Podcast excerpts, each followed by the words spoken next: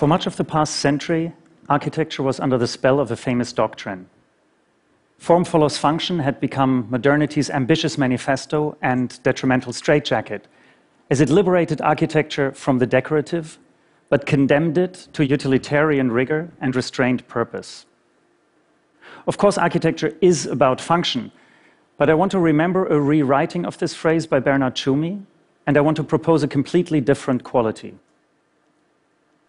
If form follows fiction, we could think of architecture and buildings as a space of stories. Stories of the people that live there, of the people that work in these buildings. And we could start to imagine the experiences our buildings create. In this sense, I'm interested in fiction not as the implausible, but as the real, as the reality of what architecture means for the people that live in it and with it. Our buildings are prototypes ideas for how the space of living or how the space of working could be different, and how a space of culture or a space of media could look like today. Our buildings are real, they're being built, they're an explicit engagement in physical reality and conceptual possibility. I think of our architecture as organizational structures. At their core is indeed structural thinking, like a system. How can we arrange things in both a functional and experiential way? How can we create structures that generate a series of relationships and narratives? And how can fictive stories of the inhabitants and users of our buildings script the architecture, while the architecture scripts those stories at the same time? And here comes the second term into play, what I call narrative hybrids structures of multiple simultaneous stories that unfold throughout the buildings we create.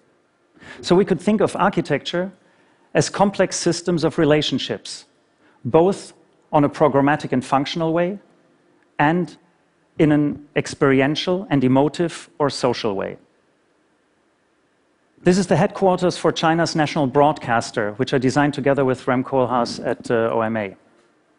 When I first arrived in Beijing in 2002, the city planners showed us this image a forest of several hundred skyscrapers to emerge in the central business district, except at that time only a handful of them existed. So we had to design in a context that we knew almost nothing about, except one thing it would all be about verticality. Of course, the skyscraper is vertical. It's a profoundly hierarchical structure the top always the best, the bottom the worst, and the taller you are, the better so it seems. And we wanted to ask ourselves could a building be about a completely different quality? Could it undo this hierarchy?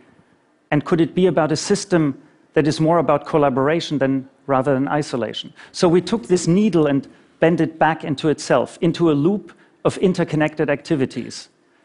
Our idea was to bring all aspects of television making into one single structure news, program production, broadcasting, research and training, administration, all into a circuit of interconnected activities where people would meet in a process of exchange and collaboration. I still very much like this image. It reminds of biology classes, if you remember the human body with all its organs and circulatory systems, like at school. And suddenly you think of architecture no longer as built substance, but as an organism, as a life form. And as you start to dissect this organism, you can identify a series of uh, primary technical clusters program production, broadcasting center, and news. Those are tightly intertwined with social clusters, meeting rooms, canteens, chat areas, informal spaces for people to meet and exchange. So the organizational structure of this building was a hybrid between the technical and the social, the human and the performative. And of course, we used the loop of the building as a circulatory system to thread everything together and to allow both visitors and staff to experience all these different functions in a great unity. With 473,000 square meters, it is one of the largest buildings ever built in the world. It has a population of over 10,000 people, and of course, this is a scale that exceeds the comprehension of many things and the scale of typical architecture. So we stopped work for a while and sat down and cut 10,000 little sticks and glued them onto a model, just simply to confront ourselves with what that quantity actually meant. But of course, it's not a number, it is the people, it is a community that inhabits the building. And in order to both comprehend this but also script this architecture, we identified five characters, hypothetical characters, and we followed them throughout their day in a life in this building. Thought of where they would meet, what they would experience. So it was a way to script and design the building, but of course also to communicate its experiences. And this was part of an exhibition with the Museum of Modern Art in both uh, New York and Beijing. This is the main broadcast control room, a technical installation so large it can broadcast over 200 channels simultaneously. And this is how the building stands in Beijing today. Its first broadcast live, the London Olympics 2012, after it had been completed from the outside for the Beijing Olympics. And you can see at the very tip of this 75 meter cantilever those three little circles. And they're indeed part of a public loop that goes through the building, and they're a piece of glass that you can stand on and watch the city pass by below you in slow motion. The building has become part of everyday life in Beijing. It is there. It has also become a very popular backdrop for wedding photography.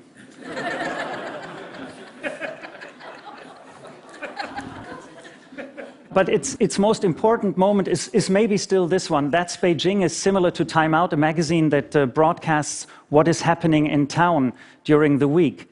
And suddenly you see the building portrayed no longer as physical matter, but actually as an urban actor, as part of a series of personas that define the life of the city. So architecture suddenly assumes the quality of a player of some, something that writes stories and performs stories. And I think that could be one of, of its primary meanings um, that we believe in. But of course, there's another story to this building. It is the story of the people that made it 400 engineers and architects that I was guiding over almost a decade of collaborative work that we spent together in scripting this building, in imagining its reality, and ultimately getting it built in China. This is a residential development in Singapore, large scale. If we look at Singapore, like most of Asia and more and more of the world, of course, it is dominated by the tower, a typology that indeed creates more isolation than connectedness. And I wanted to ask how could we think about living not only in terms of the privacy and individuality of ourselves and our apartment, but in an idea of a collective. How could we think about creating a communal environment in which sharing things was as great as having your own? The typical answer to the question we had to design 1,040 apartments would have looked like this 24 story height limit given by the planning authorities, 12 towers with nothing but residual in between. A very tight system that although the tower isolates you, it doesn't even give you privacy because you're so close to the next one that it is very questionable what the qualities of this would be. So I propose to topple the towers, throw the vertical into the horizontal and stack them up. And what looks like a bit random from the side, if you look from the viewpoint of the helicopter, you can see its organizational structure is actually a hexagonal grid in which these horizontal building blocks are stacked up to create huge outdoor courtyards, central spaces for the community, programmed with a variety of amenities and functions. And you see that these courtyards are not hermetically sealed spaces. They're open, permeable, they're interconnected. We called the project the interlace, thinking that we interlace and interconnect the human beings and the spaces alike. And the detailed quality of everything we designed was about animating this space and giving this space to the inhabitants. And in fact, it was a system where we would layer primarily communal spaces stacked to more and more individual and private spaces. So we would open up a spectrum between the collective and the individual. A little piece of maths if we count all the green that we left on the ground minus the footprint of the buildings, and we would add back the green of all the terraces, we have 112% green space, so more nature than not having built a building. And of course, this little piece of math shows you that we are multiplying the space available to those who live there. This is, in fact, the 13th floor of one of these terraces. So you see new datum planes, new ground planes for social activity. We paid a lot of attention to sustainability. In the tropics, the sun is the most important thing to pay attention to, and in fact, it is seeking protection from the sun. We first proved that all apartments would have sufficient daylight throughout the year. We then went on to optimize the glazing of the facades to minimize the energy consumption of the building. But most importantly, we could prove that through the geometry of the building design, the building itself would provide sufficient shading to the courtyards so that those would be usable throughout the entire year. We further placed water bodies along the prevailing wind corridors so that evaporative cooling would create microclimates that again would enhance the quality of those spaces available for the inhabitants. And it was the idea of creating this variety of choices, a freedom to think where you would want to be, where you would want to escape, maybe, within the own complexity of the complex in which you live. We're coming from Asia to Europe, a building for a German media company based in Berlin, transitioning from the traditional print media to the digital media. And its CEO asked a few very pertinent questions. Why would anyone today still want to go to the office? Because you can actually work anywhere. And how could a digital identity of a company be embodied in a building?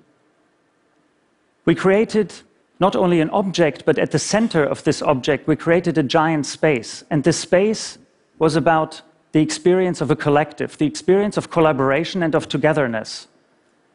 Communication, interaction as the center of a space that in itself would float like what we called the collaborative cloud in the middle of the building surrounded by an envelope of standard modular offices.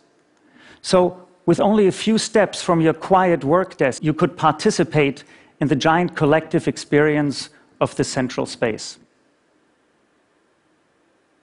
Finally, we come to London, a project commissioned by the London Legacy Development Corporation of the Mayor of London.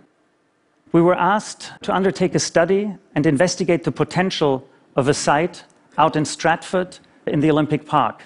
In the 19th century, Prince Albert had created Albertopolis, and Boris Johnson thought of creating Olympicopolis. The idea was to bring together some of Britain's greatest institutions, some international ones, and to create a new system of synergies.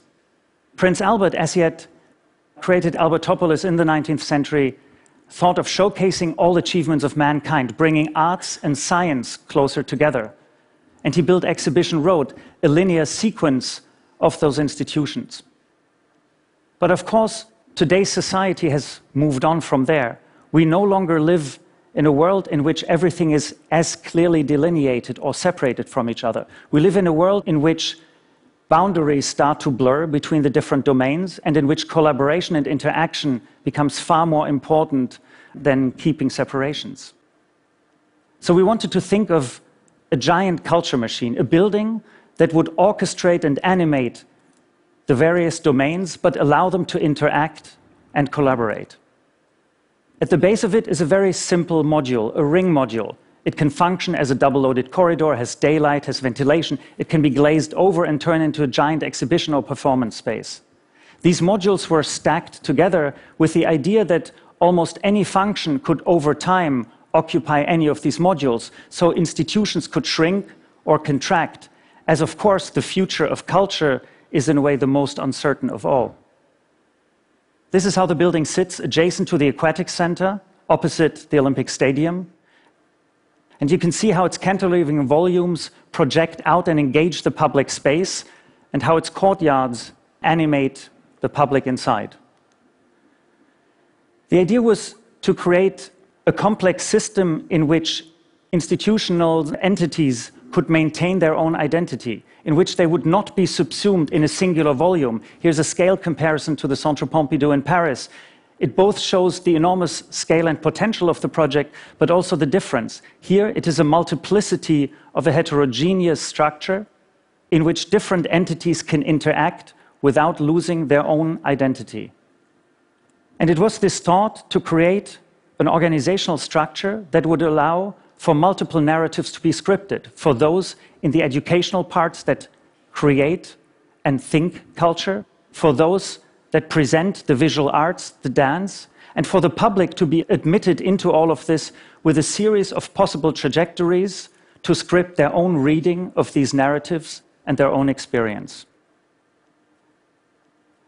And I want to end on a project that is very small, in a way very different.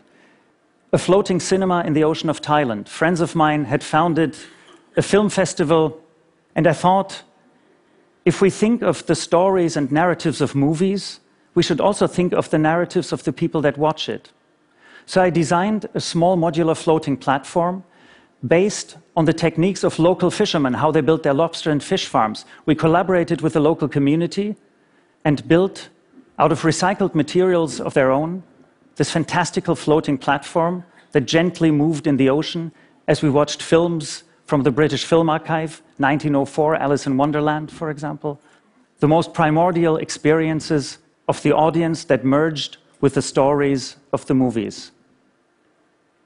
So I believe that architecture exceeds the domain of physical matter, of the built environment, but is really about how we want to live our lives, how we script our own stories and those of others. Thank you.